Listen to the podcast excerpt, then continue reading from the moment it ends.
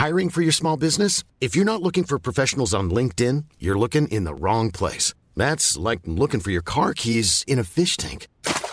LinkedIn helps you hire professionals you can't find anywhere else, even those who aren't actively searching for a new job but might be open to the perfect role. In a given month, over 70% of LinkedIn users don't even visit other leading job sites. So start looking in the right place. With LinkedIn, you can hire professionals like a professional. Post your free job on linkedin.com slash people today. Millions of people have lost weight with personalized plans from Noom. Like Evan, who can't stand salads and still lost 50 pounds. Salads generally for most people are the easy button, right? For me, that wasn't an option. I never really was a salad guy. That's just not who I am. But Noom worked for me. Get your personalized plan today at Noom.com. Real Noom user compensated to provide their story. In four weeks, the typical Noom user can expect to lose one to two pounds per week. Individual results may vary. Hey, it's Ryan Reynolds, and I'm here with Keith, co star of my upcoming film, If, only in theaters, May 17th. Do you want to tell people the big news?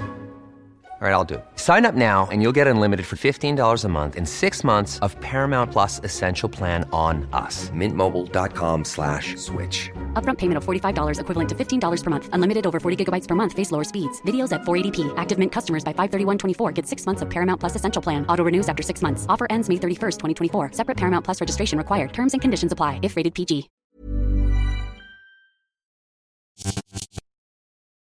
Buenas noches. Bienvenidos al Criminalista Nocturno.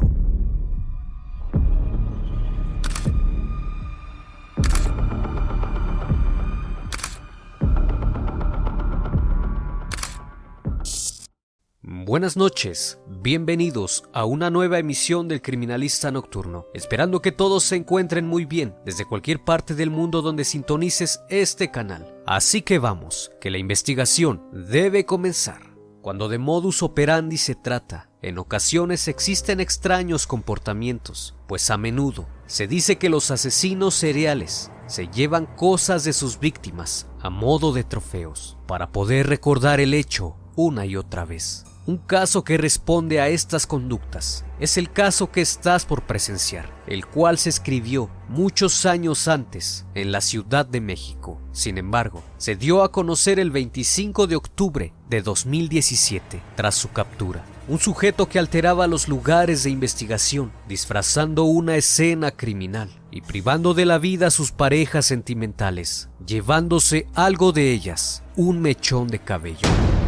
Este caso se dio a conocer luego de que una joven perdiera la vida en situaciones extrañas, pues las primeras investigaciones apuntaban a un suicidio, aunque como en toda investigación, el cuerpo nos habla, dándonos a conocer un fragmento de la verdad.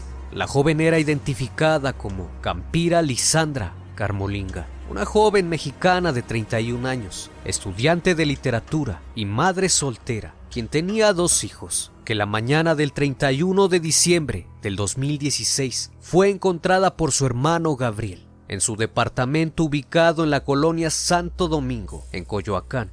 Al ingresar, se percató de un olor penetrante de gas, por lo que de inmediato procedió a cerrar la llave de la estufa. Fue entonces que vio a su hermana Campira recostada en el sofá.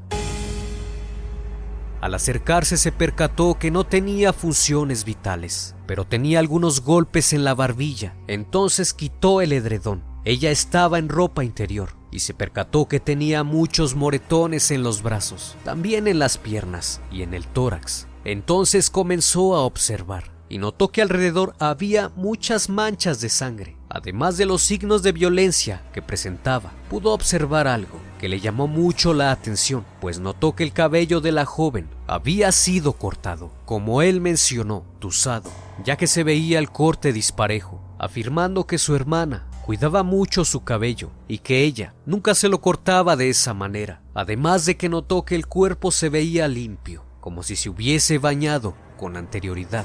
Fue entonces que notificó a la policía y a sus familiares, y de inmediato, tanto bomberos como patrullas estaban en el domicilio. Desalojaron el departamento y no permitieron entrar a ningún familiar, conforme se llevaron a cabo las primeras investigaciones, todo apuntaba a un suicidio, o al menos era lo que en ese entonces se le notificó a los familiares. Pero ¿cómo explicaban los signos de violencia en el cuerpo? Así que, no conformes con el resultado, exigieron una investigación más profunda y rigurosa, por lo que luego de practicarle la necropsia, el caso tomó otra línea de investigación, pues el dictamen pericial arrojaba que la causa de la muerte había sido asfixia por estrangulamiento Además se revisó la laptop de la joven y se percataron que ésta había sido formateada, por lo que esto detonó inmediatamente a una nueva investigación. Ese mismo día, la madre de Campira trató de localizarla. Mencionó que la llamó varias veces y como no contestaba, le llamó a Humberto, su actual pareja,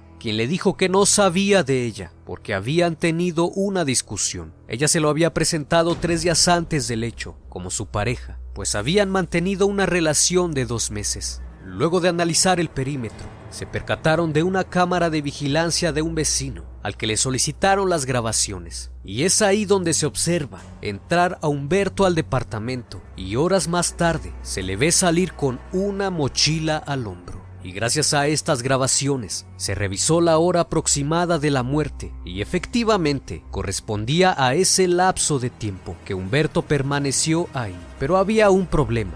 Dicho sujeto no se encontraba por ningún lado. Le marcaron varias veces, pero ya no contestaba el teléfono y tampoco lo pudieron rastrear. Tras conocerse la verdad, extrajeron las fotos del celular y la tableta de ella donde tenía infinidad de fotos con este sujeto, por lo que la familia de Campira realizó una publicación en Facebook, en una página que crearon para denunciar y dar seguimiento al caso, que se llamó Justicia para Todas, donde se pedía difundir una fotografía donde aparecía este individuo al lado de Campira, aunque lo único que sabían de él es que en Facebook se hacía llamar Joy Trago. Unos meses después la investigación estaba avanzando y sin tener ningún rastro de él, decidieron poner una ficha roja de la Interpol, la cual se emite para fugitivos que son buscados para ser enjuiciados o que se les busca para cumplir una condena, por lo que se deben detener provisionalmente en espera de su extradición. Tan pronto como se difundió el caso, otras mujeres, víctimas del mismo sujeto, que habían sido sus parejas o algunas que lograron sobrevivir, aportaron datos relevantes para la investigación. Ahora, la identidad de este sujeto era conocida bajo el nombre de Jorge Humberto Martínez Cortés ahora se encontraba prófugo de la justicia y sabía que iban tras él, por lo que huyó de la ciudad. Al ingresar los datos se percataron que este hombre había sido ingresado al reclusorio acusado por el delito de robo, por el cual fue sentenciado a cuatro años, pero jamás cumplió su condena debido a que salió libre bajo caución. En su perfil Jorge Humberto compartía imágenes de mujeres con demonios e incluso publicó una foto de un altar en honor a Jan Acompañada de una inscripción que decía, Jan, descansa amor.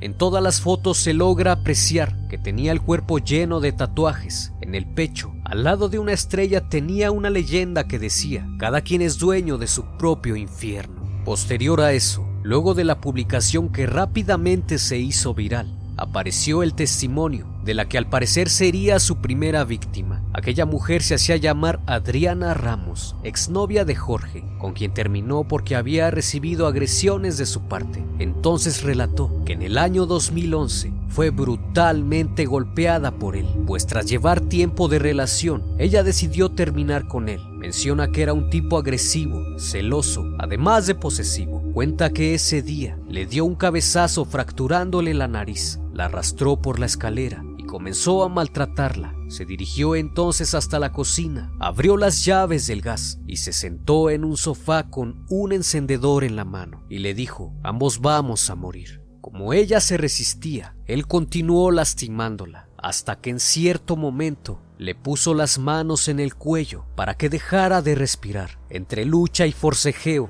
logra quitárselo de encima, toma un mazo y comienza a golpearlo. Ella grita, pudiendo así llevarlo hasta la puerta y sacarlo del departamento, detallando así el modus operandi de este sujeto. Al poco tiempo empezaron a llegar testimonios de exparejas que denunciaban violencia por parte de este sujeto. Pero hubo otro caso que resaltó en esta investigación, pues en el año 2014 habían reportado un hecho similar y fue parte de la investigación. El caso había quedado congelado en el dolor de la familia, sintiendo una gran impotencia con los resultados, dejando en claro la falta de empatía de las autoridades. Se trataba de Jan Jun Borrego. Ella era una joven de ascendencia coreana, quien contaba con 21 años de edad. Era estudiante de psicología y trabajaba en un restaurante en la colonia Roma, en la Ciudad de México. Jorge Humberto conoció a Jan en un bar. Él trabajaba en distintos antros en la zona de Roma y Condesa. La pareja tenía tres años de relación, habían decidido vivir juntos y a solo dos semanas de que se fuera a vivir con ella, fue encontrado el cuerpo de Jan. En este caso, Jorge Humberto fue quien localizó el cuerpo de su pareja el 21 de septiembre de 2014 y dio parte a las autoridades. Según su declaración, la encontró colgada de una bufanda en el interior de su vivienda en la colonia Doctores. Entonces relató que él había salido alrededor del mediodía y Jan se había quedado en casa Luego de una jornada de trabajo desgastante, regresó y declaró que al entrar en el departamento la encontró colgada con una bufanda anudada al cuello, ya sin funciones vitales. Después de esto, cuando los padres vieron el cuerpo de su hija, notaron que tenía golpes, por lo que cuestionaron a Humberto, quien afirmó que cuando trató de bajar a Jan se le escapó de los brazos y se le cayó, lo cual habría ocasionado esas marcas de golpes y moretones. También notaron algo extraño que al principio les pareció irrelevante, pues se percataron que le hacía falta unos mechones de cabello, aunque pensaron que quizás había cambiado su apariencia. Ana, hermana de Jan, narra que la joven había cambiado radicalmente con su familia. Se había alejado de ellos durante su relación con él, pero una semana antes de morir le había dicho a su mamá que quería platicar con ella porque tenía intenciones de volver a casa. Posterior a eso, contactó a amigos y compañeros de la joven para verificar si habían notado algo extraño con Jan. Fue ahí que salió a relucir que su novio era un hombre celoso y violento. Ahí detallaron que en una ocasión en la que había cortado con él fue porque al querer terminar la relación la correteó por el departamento muy violentamente y a ella le dio mucho miedo que constantemente, mientras estaba trabajando, le llamaba para ver si estaba ahí. Y extrañamente, el día que ocurrieron los hechos, no lo hizo. Mónica Borrego, la madre de Jan, cuenta que en algunas ocasiones le solicitaron a Humberto les regresara las pertenencias de su hija, a lo que él respondía siempre con actitud violenta. El impacto por la muerte de Jan bloqueó a la familia que poco a poco empezó a recolectar información y a preguntarse qué había pasado realmente aquel día de septiembre, por lo que contactaron a un abogado y a un forense, quien detalló a la familia las características que presenta el cadáver de una persona que murió colgada y extrañamente el cuerpo de Jan no correspondía a lo descrito. Y aquí es donde surge una pregunta. ¿Por qué la Procuraduría dijo que ella había cometido suicidio? Pues al realizar la necropsia es evidente cuando una persona se cuelga de un soporte. ¿Por qué no investigaron más allá? Si el cuerpo tenía contusiones en las piernas e incluso las uñas de la joven estaban moradas, como si se hubiese defendido de algo o se hubiera arrastrado.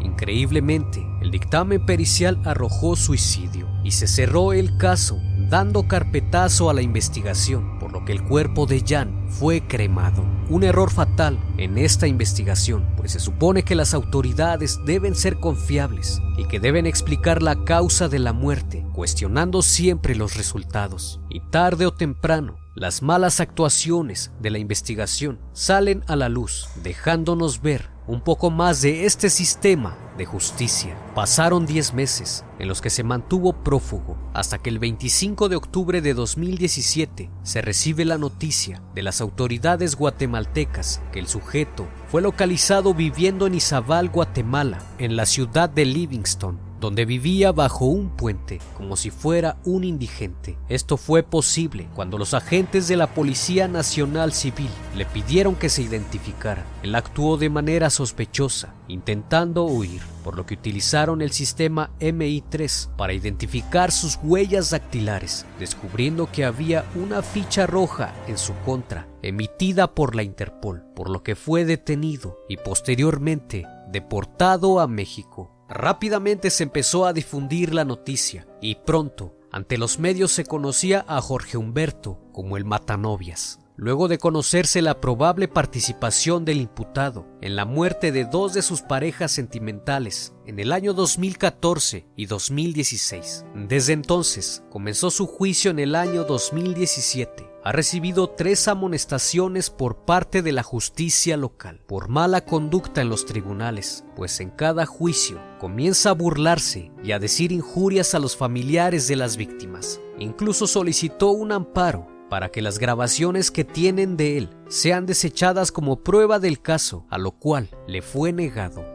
En la actualidad, Jorge Humberto solo se encuentra recluido por la muerte de Campira, ya que el caso de su exnovia Jan se declaró como suicidio y su cuerpo fue incinerado, lo que hizo imposible seguir con el proceso de investigación debido a que el caso fue cerrado. El proceso en su contra continúa hasta ahora, pues hasta el momento no ha recibido ninguna condena y mucho se teme que pueda salir libre. Espero que el video haya sido de tu agrado. Quizás al ver esto, muchas personas que llevan relaciones tormentosas puedan actuar antes de tiempo y no convertirse en un caso más de una historia criminal. Esto fue El Criminalista Nocturno. Nos vemos pronto.